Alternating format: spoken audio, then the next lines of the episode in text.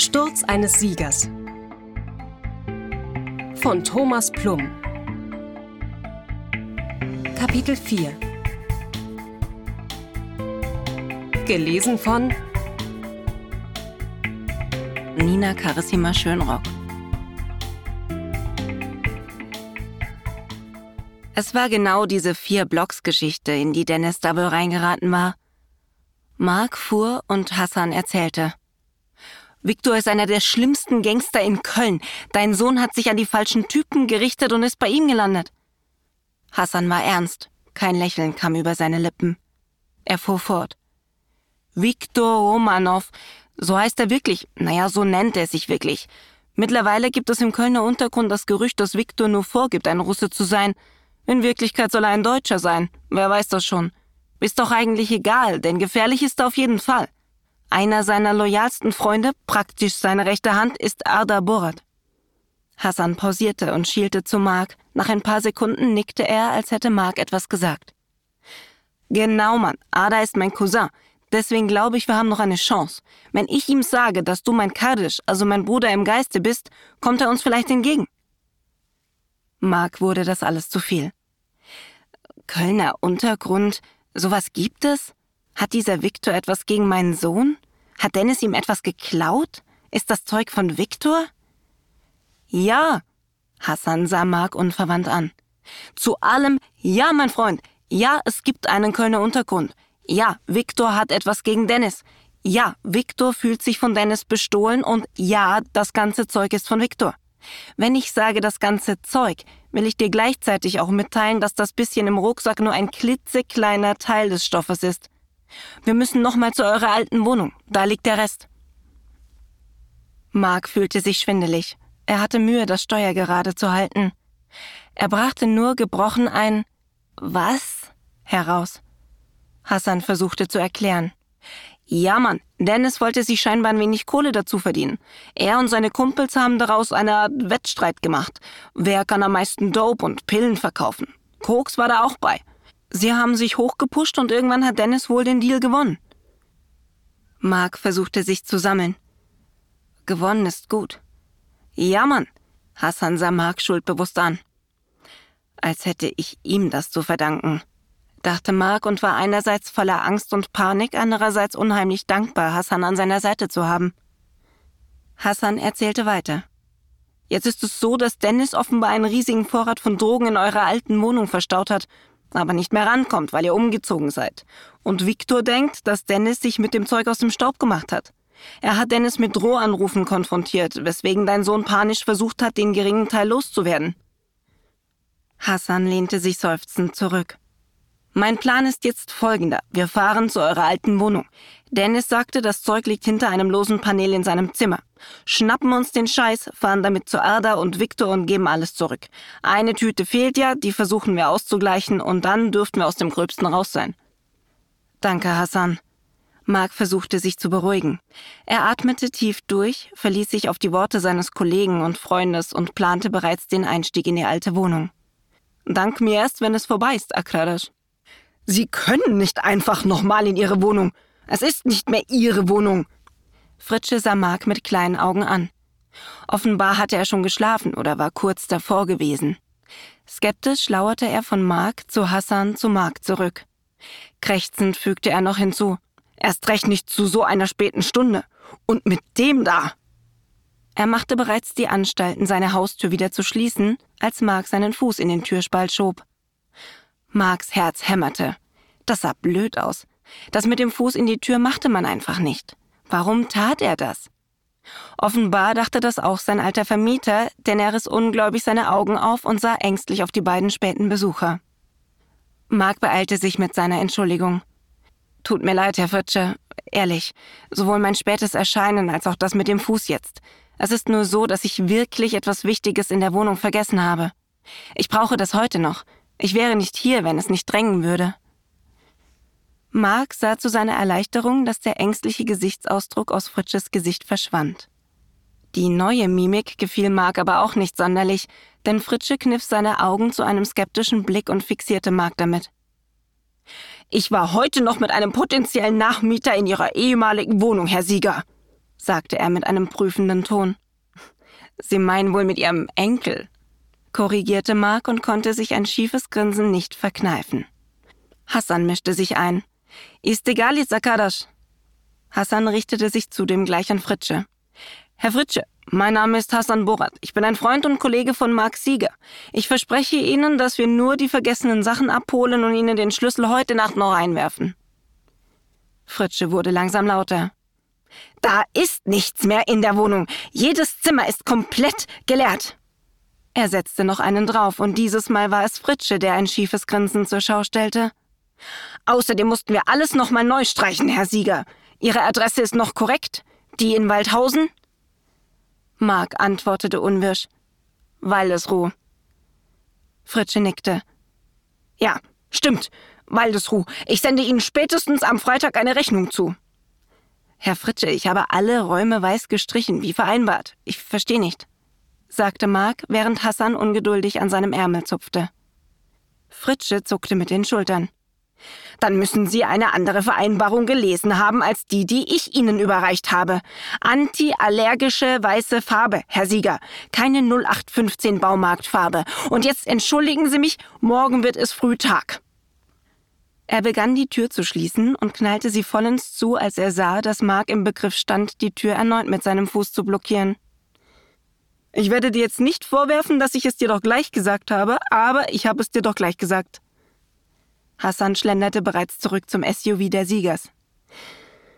Wenn wir dieses übertriebene Auto nicht noch abbezahlen müssten, könnte ich es verkaufen und Dennis freikaufen, dachte Mark, als er Hassan schweigend folgte. Hassan stand bereits an der Beifahrerseite und rief ihm entgegen Welche Straße? Mach doch mal auf jetzt. Mark klickte auf seinen Schlüssel, der Wagen blinkte auf und antwortete Marienplatz 17. Warum? Er stieg ein. Hassan schaute Mark groß an. Na ja, das Zeug brauchen wir immer noch, oder?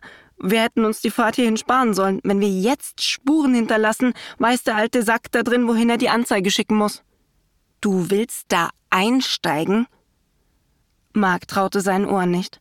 Hassan sah ihn überrascht an. Nein, Mann, was ist bloß los mit dir? Mark seufzte erleichtert auf. Du steigst ein. Deine alte Wohnung, dein Sohn. Ich stich Mire. Hassan konnte sich sein Lachen kaum verkneifen. Und trotzdem sah Mark, dass es Hassan ernst war. Mark startete einen kläglichen Versuch. Dein Cousin? Netter Versuch, aber vergiss es. Jetzt mach dir nicht ins Hemd, ich pass auf, versprochen. Hassan schnallte sich an, sah, dass Mark unverrichter der Dinge hinterm Steuer saß, in seinen Bewegungen erstarrt. Worauf wartest du? Es ist ein komisches Gefühl, wieder hier zu sein und zu wissen, dass es nicht mehr deine Wohnung ist, dachte Mark und blickte die Fassade hoch, die im Dunkeln lag.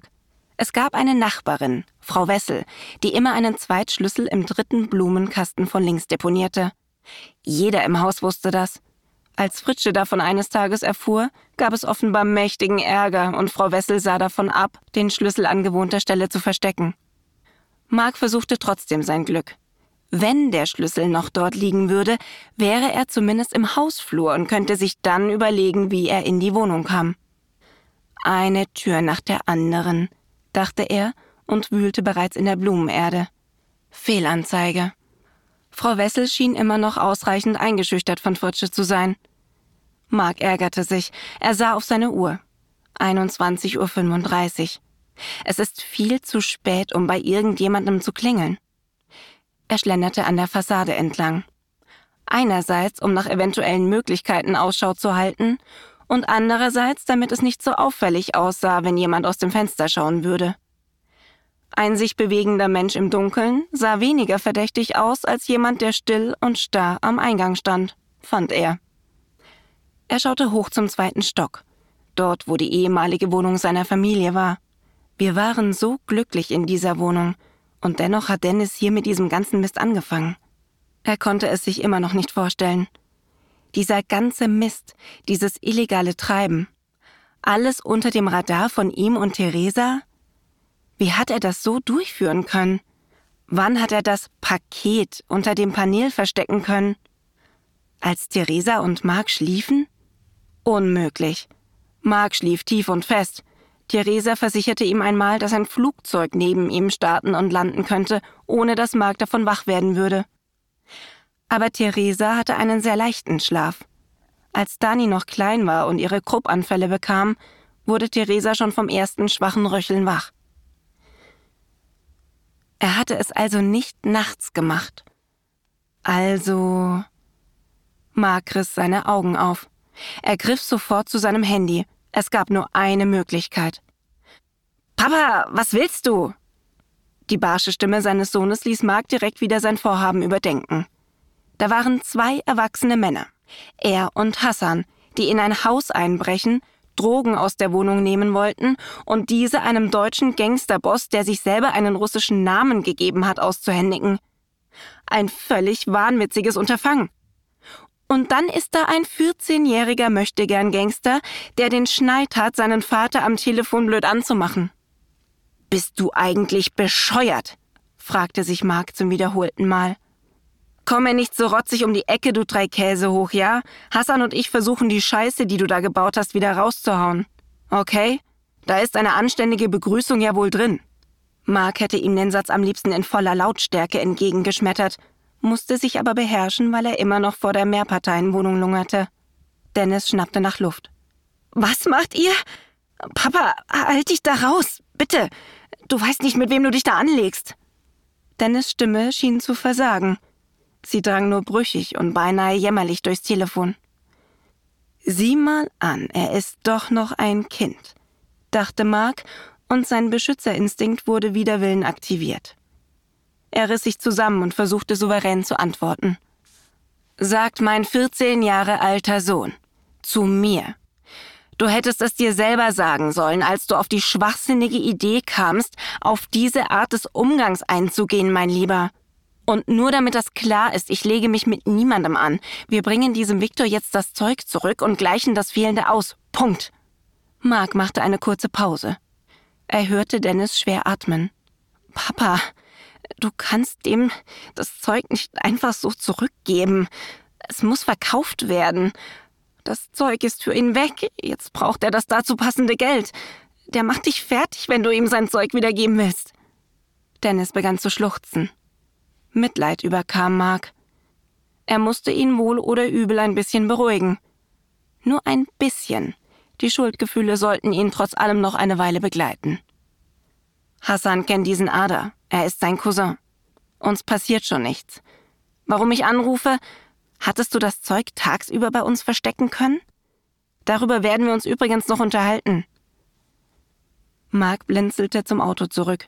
Hassan streckte seinen Daumen hoch. Alles in Ordnung. Die Luft ist rein. Dennis Stimme drang dünn durchs Telefon. Ja, ich habe mir einen Zweitschlüssel machen lassen. Wann? Mark versuchte sich das Wundern abzugewöhnen, es gelang ihm nicht. Als Mama ihren Schlüssel verlegt hatte. Dennis klang kleinlaut. Hast du ihn hier irgendwo versteckt? Mark kniff die Augen zusammen und lauschte.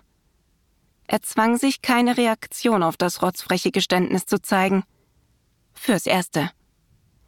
Ja, unterm Tonesel. Papa, bitte, ich. Mark legte auf und schnitt Dennis das Wort ab. Es fühlte sich gut an. Eine stumme Bestrafung. Dennis sollte darüber nachdenken, wozu er seinen Vater gerade treibt. Der Tonesel also. Mark schlenderte zurück zum Türchen, welches den Bürgersteig vom Vorgarten des Mehrfamilienhauses trennte. Irgendwo hier vorne hat dieser Esel immer gestanden. Mittlerweile war es schon dunkel und Mark wagte es nicht, die Taschenlampe seines Smartphones zu aktivieren. Da der Tonesel, Mark war sich nicht mal sicher, ob der Esel aus Ton war, grau war, erschwerte das die Suche. Dennoch hatte Mark nach ein paar Schritten Erfolg. Es knirschte plötzlich verdächtig unter den Schuhsohlen, und das war der Zeitpunkt, als Mark sich sicher war, den Esel gefunden zu haben. Mark bückte sich und hob die Scherben aus Ton auf. Jahrelang hat er hier gestanden. Eine Schande. Ein wenig betrübt schaute sich Mark die Bruchstücke in seinen Händen an. Dann erinnerte er sich daran, wie oft dieser Esel aus grauem Ton seine kleine Dani geängstigt hatte. und empfand das plötzliche Ableben der Figur als gerechte Strafe. Zudem, so stellte er erleichtert fest, offenbarte die Zerstörung der kleinen Skulptur das Innere. Ein Schlüsselring mit zwei Schlüsseln. Ein Schlüssel für die Haustür und einer für die Wohnungstür. Mark ging sofort zur Haustür. Einer der beiden Schlüssel passte und ließ sich drehen. Mark stand im Hausflur, erleichtert.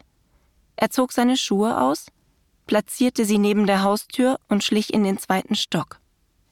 Seine jahrelange Erfahrung als Mieter in diesem Haus hatte ihn gelehrt, dass der Hausflur hellhörig war. Er konnte abends immer hören, wenn und wann jemand nach Hause kam. Jeden Schritt konnte er hören. Im zweiten Stock angekommen, hielt Mark die Luft an, kniff seine Augen zu und erwartete, an dieser Stelle nicht weiterzukommen. Das lief bis jetzt zu glatt. Er war sich sicher, dass Fritsche die Schlösser getauscht hatte. Während Mark darüber nachdachte, probierte er allen Vorahnungen zum Trotz sein Glück. Der andere Schlüssel glitt in das Schloss wie ein heißes Messer in Butter. Mark drehte vorsichtig den Schlüssel und die Tür sprang auf. Unfassbar. Er beeilte sich, die Wohnung zu betreten und schloss hastig die Tür. Unvorstellbar, wenn er doch noch von Anwohnern erwischt werden würde, nur weil er wie ein Reh im Fernlicht vor seiner ehemaligen Wohnung verweilen würde. Nicht nach dieser Glückssträhne. Kurz nach der Freude kam der Ärger.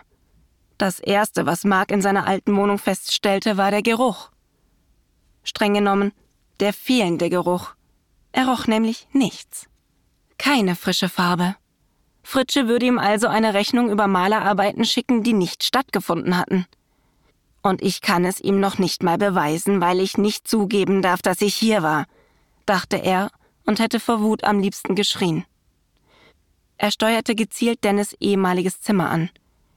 Die leere Wohnung stimmte ihn kurz melancholisch, aber er lenkte sich damit ab, dass er sich ins Gedächtnis rief, etwas zu tun zu haben. Angekommen im damaligen Zimmer seines Sohnes begann er gleich die Wandpaneelen abzuklopfen. Nach ein paar Klopfversuchen begannen wieder Zweifel in Mark hochzukommen. Scheiße, hier klingt alles hohl. Wie soll ich genau die Paneele finden, hinter der Dennis das Zeug versteckt hatte? Mark bewegte sich schneller, klopfte mal hier, mal da. Alles klang gleich. Als er sich dem Fenster näherte, stutzte er. Er ging drei Schritte zurück. Klopfte. Natürlich, die Paneele, die nicht hohl klingt, ist es. Er versuchte die Paneele, vor der er stand, zu lösen. Es war nicht so leicht, weil die Wandpaneele ineinander verkeilt waren. Nach ein paar Versuchen hatte er sie gelöst. Mit dieser Paneele lösten sich gleich vier weitere und Mark stand nun vor einem beachtlichen Loch inmitten der Wand des Jugendzimmers. Ein braungrauer Karton, etwas größer als ein Schuhkarton, steckte in einer Art Nische und wartete nur darauf, abgeholt zu werden. Ungeduldig öffnete Mark den Karton. Er wusste, dass die Zeit drängte und dass Hassan mit Sicherheit schon ungeduldig im Auto auf Marks Rückkehr wartete. Trotzdem, er musste es sehen. Ein bekannter Geruch kam ihm bereits entgegen, als er den Karton entfaltete. Gras. Hastig öffnete er die Laschen und starrte kurz darauf auf den Inhalt des Kartons. Es sah aus wie ein rundum sorglos Paket für Junkies. Er entdeckte eine große transparente Tüte mit Marihuana – Daneben lag ein Beutelchen mit weißen kleinen Pillen.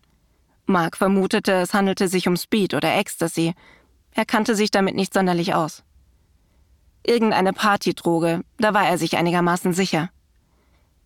Dann noch zwei verschiedene Klarsichttüten mit Pulver.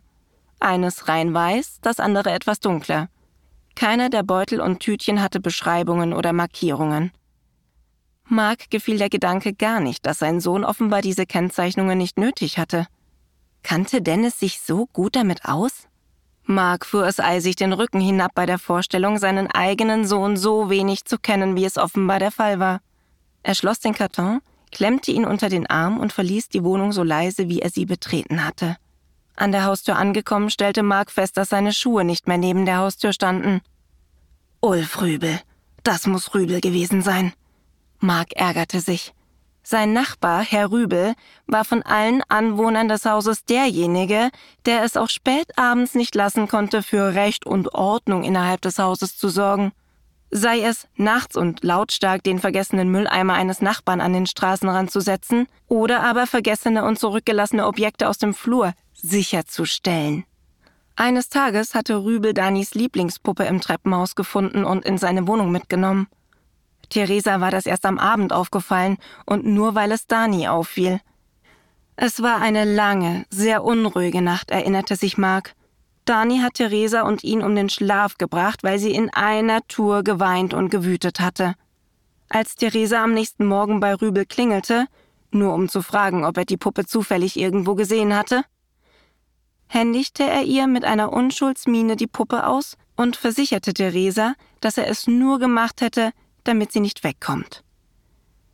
Theresa verkniff sich die Anmerkung, dass er die Puppe ja auch hätte abliefern können, bedankte sich nur und ging. Heute hatte Rübel also offenbar Marks Schuhe sichergestellt. Marks Wut war riesig und sie steigerte sich sogar noch, als er feststellte, dass seine Wut zu nichts führen würde. Was sollte er tun? Er konnte nicht bei Rübel läuten. Die Uhrzeit war das eine, die Nachfragen waren das andere.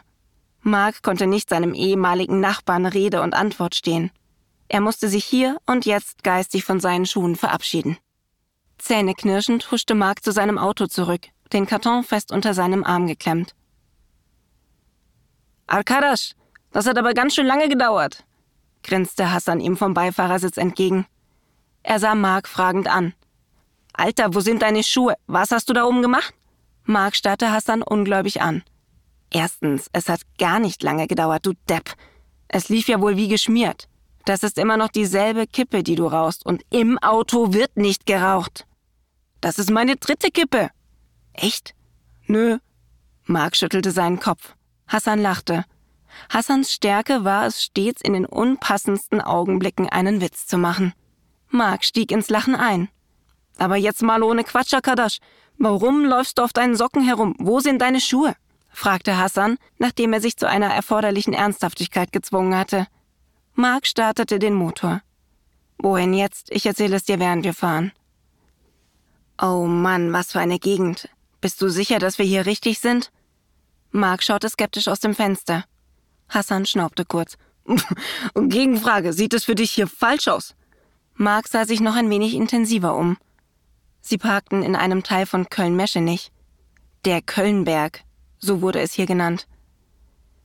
Offenbar passierte hier gewerkschaftlich gar nichts.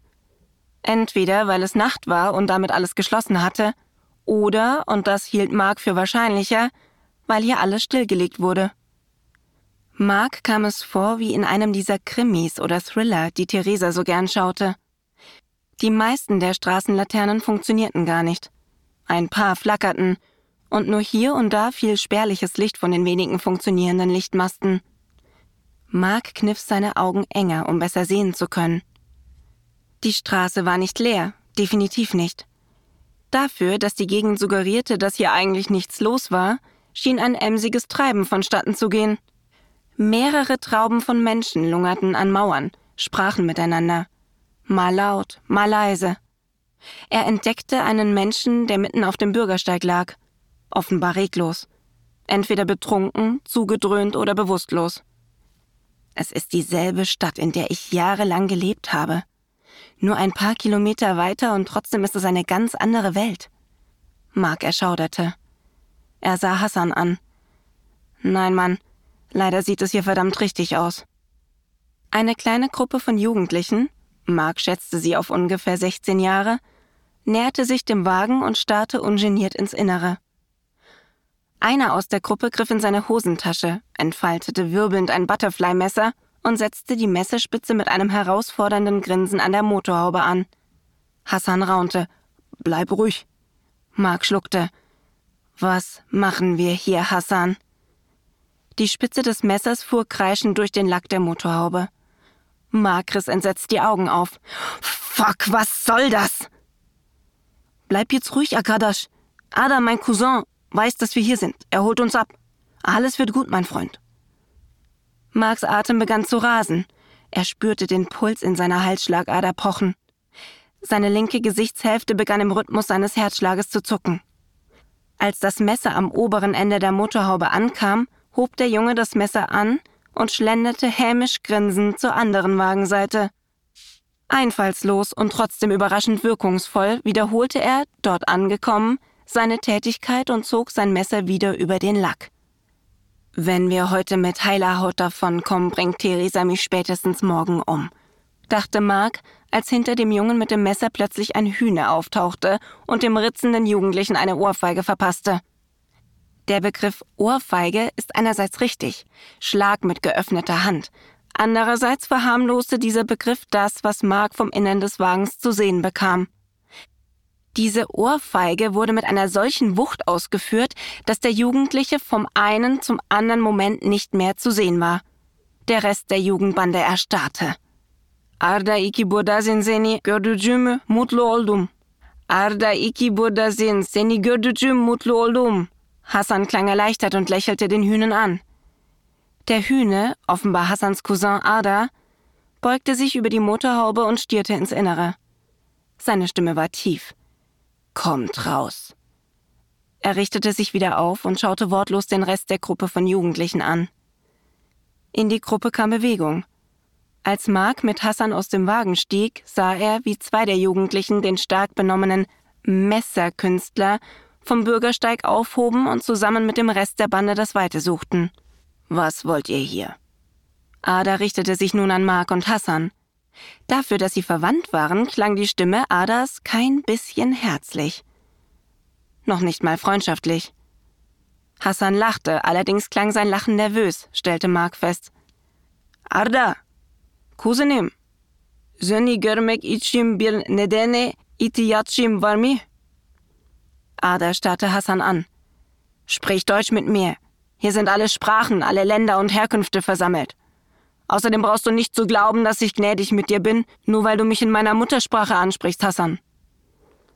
Mark wusste nicht, ob und wie er etwas sagen sollte. Gedanklich ging er einige Gesprächsmöglichkeiten durch, doch ließ alle Varianten augenblicklich fallen und entschied sich dazu, erstmal im Hintergrund zu bleiben. Läuft doch gut, redete er sich ein und stellte fest, wie dämlich das klang. Ada, warum sprichst du so mit mir? Habe ich dir etwas getan? Hassan ging ein paar Schritte auf Ada zu. Ada verlagerte seine Haltung und sah aggressiv aus. Hassan blieb stehen. Meine Fresse, was ist los mit dir? Ich bin's, Hassan. Ich verstehe gar nichts mehr. Adas riesige Hand fuhr plötzlich zu Hassans Kragen. Mark konnte es nicht fassen, dass so ein Koloss sich so schnell bewegen konnte. Mark schnappte nach Luft. Er öffnete die Hintertür seines Wagens und nahm den Karton vom Rücksitz. In dem Moment, als Mark den Karton als Ablenkung zwischen Hassan und Ada platzieren wollte, schrie Ada Hassan ins Gesicht, welches nur knapp zwei Zentimeter von Adas Gesicht entfernt war. Du hast mir meine DJ Bobo CD nicht zurückgegeben, du Arsch! Während Mark noch versuchte, das Gehörte zu sortieren, lagen Ada und Hassan sich bereits in den Armen und lachten. Mark stellte fest, dass Hassans Lachen durchaus hysterisch klang. Hassan benahm sich zwar so, als wäre es das übliche und typische Begrüßungsritual, was sie schon immer so zelebrieren würden, aber sein Lachen verriet ihn. Er hatte nicht die geringste Ahnung, was das eben war. Mit dieser Erkenntnis verringerte sich Marks Nervosität kaum. Also, was macht ihr hier? Wer ist das? Ada klang nun tatsächlich weniger aggressiv und nahm auch eine lockere Haltung an. Mark atmete auf. Hassan sprach ruhig. Wir müssen Viktor sehen, Ada. Wir müssen ihm etwas zurückgeben. Kannst du uns zu ihm bringen? Ada riss seine Augen auf. Bist du verrückt? Niemand Fremdes fragt einfach so nach Viktor. Wenn ich zu ihm gehe und sage, dass da zwei Typen sind, die nach ihm fragen, was glaubst du, was er dann denkt? Zivilbullen natürlich. Hassan starrte seinen Cousin fassungslos an. Du sagst ihm natürlich, dass einer davon dein Cousin ist. Einen Teufel werde ich. Wer weiß, was du für Schwierigkeiten mitbringst. Ich kenn dich, Halakisi. Du bringst Ärger. Ada zwinkerte Hassan trotz seiner harten Worte zu. Mark ging einen Schritt nach vorne. Sag ihm, Dennis Vater ist hier und bringt das Zeug zurück. Überrascht sah Ada Mark an. Seine Blicke wanderten von oben nach unten. Verstehe, Sieger Senior ist da und hat seine Schuhe unter seinem Bett vergessen. Also nochmal. Ada drehte sich zu den beiden, während sie einen Flur in irgendeinem der riesigen Gebäude entlang liefen. Am besten redet ihr so wenig wie möglich. Den Grund eures Besuchs, so bescheuert er auch ist, kann man ja in einem Satz erklären. Es ist nur so. Viel Gelaber, also viel Blabla, macht Viktor wütend und ihr wollt keinen wütenden Viktor sprechen, das garantiere ich euch. Ich danke dir, Halakisi. Hassan sah eingeschüchtert aus, fand Mark. Seltsamerweise spürte er in sich mehr eine Art Neugierde statt Angst. Natürlich, auch er war nervös und aufgeregt. Zudem hatte er das Gefühl, dass er noch nie zuvor so kalte Füße gehabt hatte. Nasskalt, korrigierte sich Mark gedanklich. Es gab auf der ganzen Straße nur eine einzige Pfütze. Mark hatte das, nachdem er in genau diese Pfütze getreten war, nur zu seiner Bestätigung überprüft. Ada hielt vor einer Wohnungstür. Dank mir nicht, Hassan. Das ist Wahnsinn, was du hier tust. Sieh dich vor, ich warne dich. Halte bitte deine lockere Zunge in deiner Kontrolle, Halakisi. Das ist mein letzter guter Rat. Ada wand sich ab und schlenderte den Flur zurück. Kommst du am Wochenende zum Grillen? Alle Borats kommen! rief Hassan seinem Cousin hinterher. Ada drehte sich um. Er grinste. Worauf du einen lassen kannst, mein Lieber, danach Shisha-Bar. Hassan schien erleichtert und das konnte Mark gut verstehen. Sös, auf jeden Fall! Als Ada aus dem Flur verschwunden war, richtete sich Hassan an Mark. Pass auf, mein Freund, am besten sagst du gar nichts und lässt mich reden, okay? Mark atmete tief durch. Ich werde jetzt sprechen, Hassan. Er legte seine Hand kurz auf Hassans Schulter und zwinkerte aufmunternd. Mark hatte nicht die geringste Ahnung, woher diese plötzliche Zuversicht kam, aber sie war da. Mark war nervös, da gab es keinen Zweifel. Aber Angst? Nein, Angst war nicht zu spüren. Er klopfte kräftig an die Wohnungstür. Nach einer Weile hörte Mark eine Stimme, die desinteressiert, ja beinahe gelangweilt klang. Komm rein. Mark drückte die Klinke nach unten und trat ein, dicht gefolgt von Hassan. Das Innere der zweckentfremdeten Wohnung entsprach komplett dem, was Mark aus Filmen und Serien kannte. Sie sah verratzt aus, teilweise. Eine Tapete suchte man in dieser Wohnung vergebens. Hier und da zeugten Fetzen davon, dass es mal so etwas wie Tapeten in dieser Wohnung gegeben hatte. Die Wände hatten Löcher, aus denen der Putz rieselte. Der Boden, wenn man zwischen all den Pizzaschachteln und anderem Überbleibsel überhaupt einen Boden erblicken konnte, war alt, modrig und verlebt. Zum Kontrast zu der verlotterten Wohnung erblickte Mark in sämtlichen Räumen, an deren Türen er vorbeiging, Fernsehgeräte, Konsolen und Sofas, auf denen Kids, Jugendliche und Erwachsene herumlungerten und zockten oder mit ihrem Handy beschäftigt waren. Dennis war auch hier gewesen. Diese Gewissheit gab ihm einen Schlag in die Magengrube. Er wird sich hier nie wieder blicken lassen, dachte er und richtete nun seine Aufmerksamkeit auf einen Mann, der mitten in dem größten Raum der Wohnung saß. Wahrscheinlich war es das ehemalige Wohnzimmer. Er saß im Schneidersitz auf dem Boden, welcher mit Sitzkissen und Teppichen in einem Kreis ausgelegt war. Vor sich hatte er eine Shisha stehen, aus der permanent Dampf entstieg. Auf dem aus Kissen und Teppichen hergestellten Kreis saßen und oder lungerten noch ein paar Leute. Alle zogen und pafften abwechselnd an der Wasserpfeife und starrten wort- und regungslos auf ihre Smartphones. Der Mann im Schneidersitz, den Mark als Viktor vermutete, schaute nur kurz auf, um danach mit seinen Augen wieder in den Tiefen seines Handys zu verschwinden. Unwirsch hing Mark für den Bruchteil einer Sekunde seinen Gedanken nach. Was mag so ein Drogenboss wohl für einen Accountnamen bei Instagram haben? Kaufe Drogen at Victor? Du hast keine Schuhe an, diese Feststellung kam von dem Mann im Schneidersitz. Das stimmt. Mark freute sich über seine feste Stimme. Er hatte weder Angst noch fühlte er sich Adrenalin gedrängt. Er fühlte sich, wie sollte er es nennen, souverän und ja, unbeeindruckt. Er hielt das ganze Szenario für nichts weiter als eine Farce. Der junge Mann im Schneidersitz blickte auf. Warum nicht? Mark schnaubte weil ich sie in meiner ehemaligen Wohnung verloren habe. Du willst jetzt auch sicherlich wissen, warum ich dort war, in meiner ehemaligen Wohnung. Mark drehte auf. Wut mischte sich in seine Worte.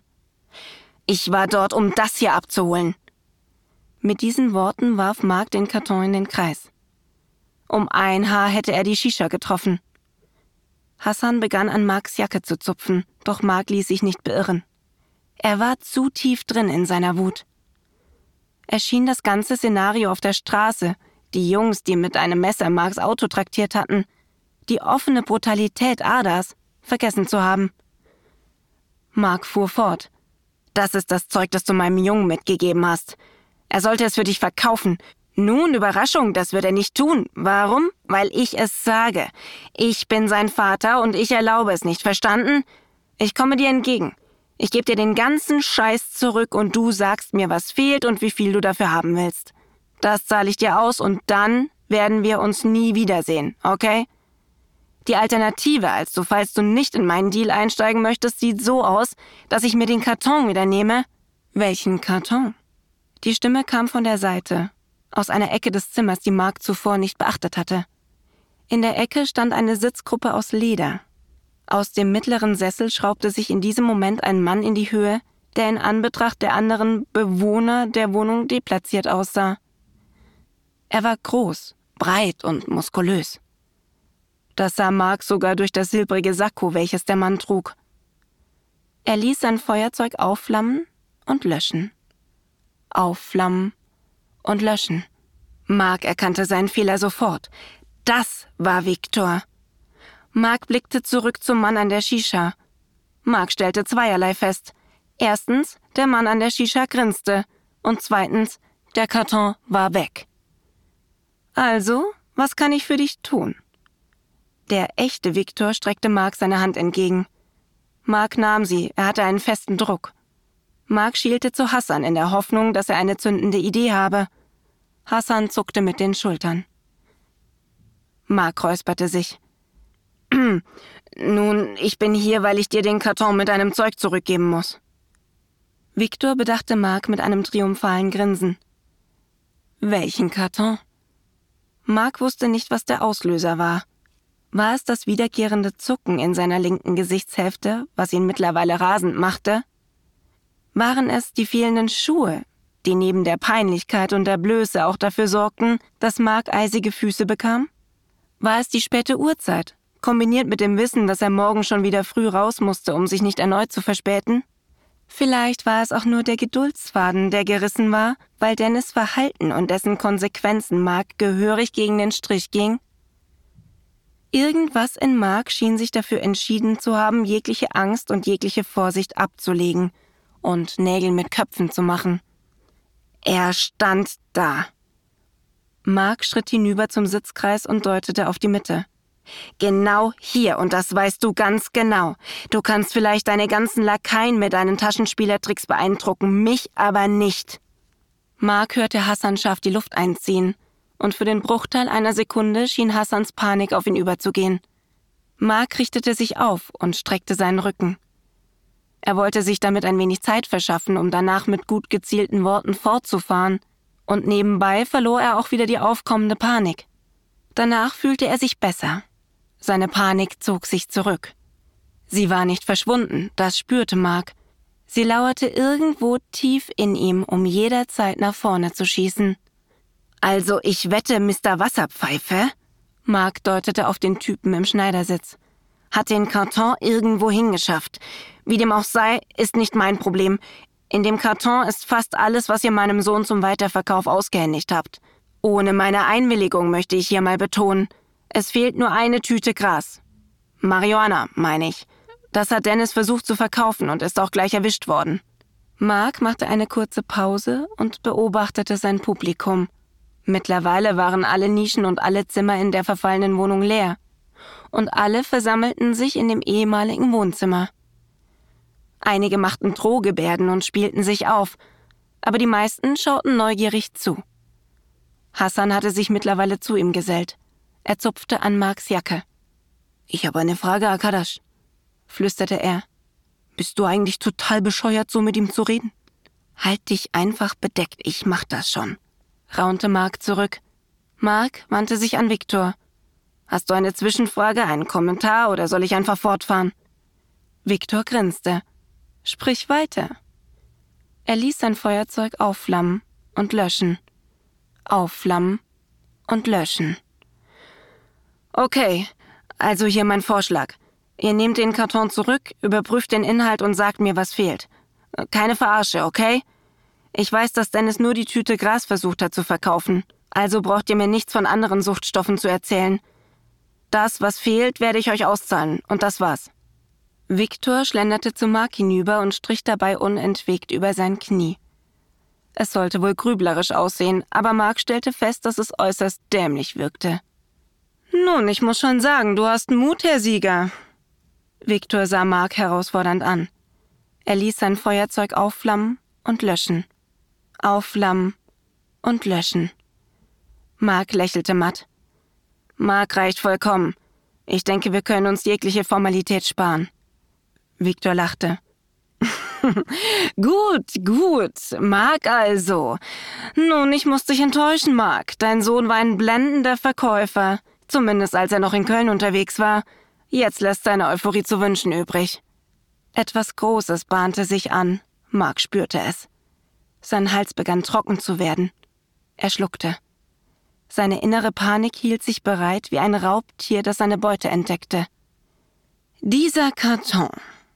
Victor unterbrach sich und richtete sich an den Typen an der Wasserpfeife. Gib ihn mir. Er ließ sein Feuerzeug aufflammen und löschen. Aufflammen und löschen. Welchen Karton, Boss? grinste der Typ Viktor an. Mark wusste nicht, wie er richtig darauf hätte reagieren sollen, was sich nun vor seinen Augen abspielte. Mark hatte schon unzählige Actionfilme gesehen.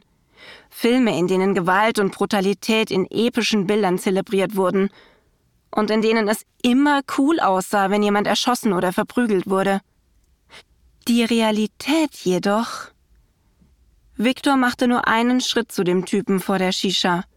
Er trat dem auf dem Boden sitzenden Menschen von der Seite gegen den Kopf.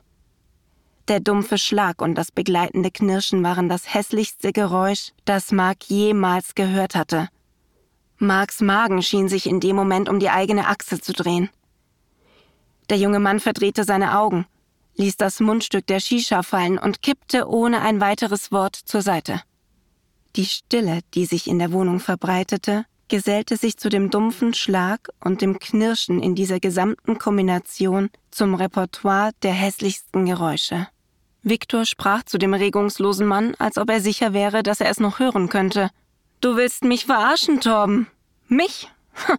da musst du früher aufstehen. Er ließ sein Feuerzeug aufflammen und löschen. Aufflammen und löschen. Viktor bückte sich und griff unter das Sitzkissen, das bis eben noch von dem Typen, offenbar Torben, besetzt war. Er holte den Karton von Mark hervor. Er starrte Mark an, nachdem er den Inhalt des Kartons inspiziert hatte. Das ist einer von vier Kartons, Mark. Einer von vieren. Wo sind die anderen Kartons? Oder noch besser, wo ist mein Geld? Wo ist das Geld? brüllte Mark in sein Handy, während er mit Hassan und Torben durch die Innenstadt Kölns jagte. Torben lag bewusstlos auf der Rückbank. Hassan, blass wie ein Eimer voller Kalk, saß auf dem Beifahrersitz, den Blick abwechselnd auf Torben und zur Straße gerichtet. Mark fuhr schnell, zu schnell. Aber es ging schließlich um Leben und Tod, oder? Victor hatte ihnen erlaubt zu verschwinden, um nach den restlichen drei Kartons zu suchen. Noch lieber wäre es Victor gewesen, dass sie nicht die Kartons, sondern das Geld, also den Erlös finden und ausliefern würden. Nebenbei hatte er auch von Mark und Hassan verlangt, den hoffentlich nur bewusstlosen Torben mitzunehmen und ihn irgendwo abzuliefern. Mark hatte einen Puls gefühlt, aber nur schwach und Mark kannte sich auch nicht mit der Intensität, wie ein Puls zu schlagen hat, aus. Am Telefon war nun sein selten dämlicher Sohn und auf ihn war Mark besonders schlecht zu sprechen. Aber er musste mit ihm sprechen. Was? Hey, Alter, es ist mitten in der Nacht, was ist los mit dir? rotzte Dennis in seiner unnachahmlichen pubertierenden Stimme Mark entgegen. Wag es nicht! Brüllte Mark. Wag es nicht, so mit mir zu reden. Hassan und ich hatten bisher die mieseste Nacht unseres Lebens. Und warum? Weil du, du möchte gern Tony Montana meinst, mit Drogen handeln zu müssen. Wir waren bei Victor, weißt du? Victor hat den Karton, von dem du uns erzählt hast, angenommen. Aber er sagte mir auch, dass es nur einer von vieren ist. Du lügst uns an und erzählst uns nur von einem Karton. Bist du eigentlich völlig bescheuert? Was denkst du, hätte der mit uns machen können? Am anderen Ende der Leitung schien die Gangsterfassade seines Sohnes zu bröckeln. Hörte Mark tatsächlich ein Schluchzen? Ein leises, leichtes Wimmern? Hassan meldete sich zu Wort. Mark, wir sind fast da. Hier links runter ist die Uniklinik. Mark nickte Hassan zu und bog ab. Dennis, sprich jetzt! forderte Mark seinen Sohn auf, während er sein Auto der Zufahrt entgegensteuerte. Dennis schluchzte und klang jämmerlich. Papa, ich. Mark unterbrach ihn. Bleib in der Nähe des Telefons. Ich muss etwas erledigen und ruf dich in fünf Minuten zurück. Mark bremste abrupt vor der Uniklinik und sah Hassan entschlossen an. Du musst jetzt etwas tun, was dir nicht gefallen wird. Fortsetzung folgt.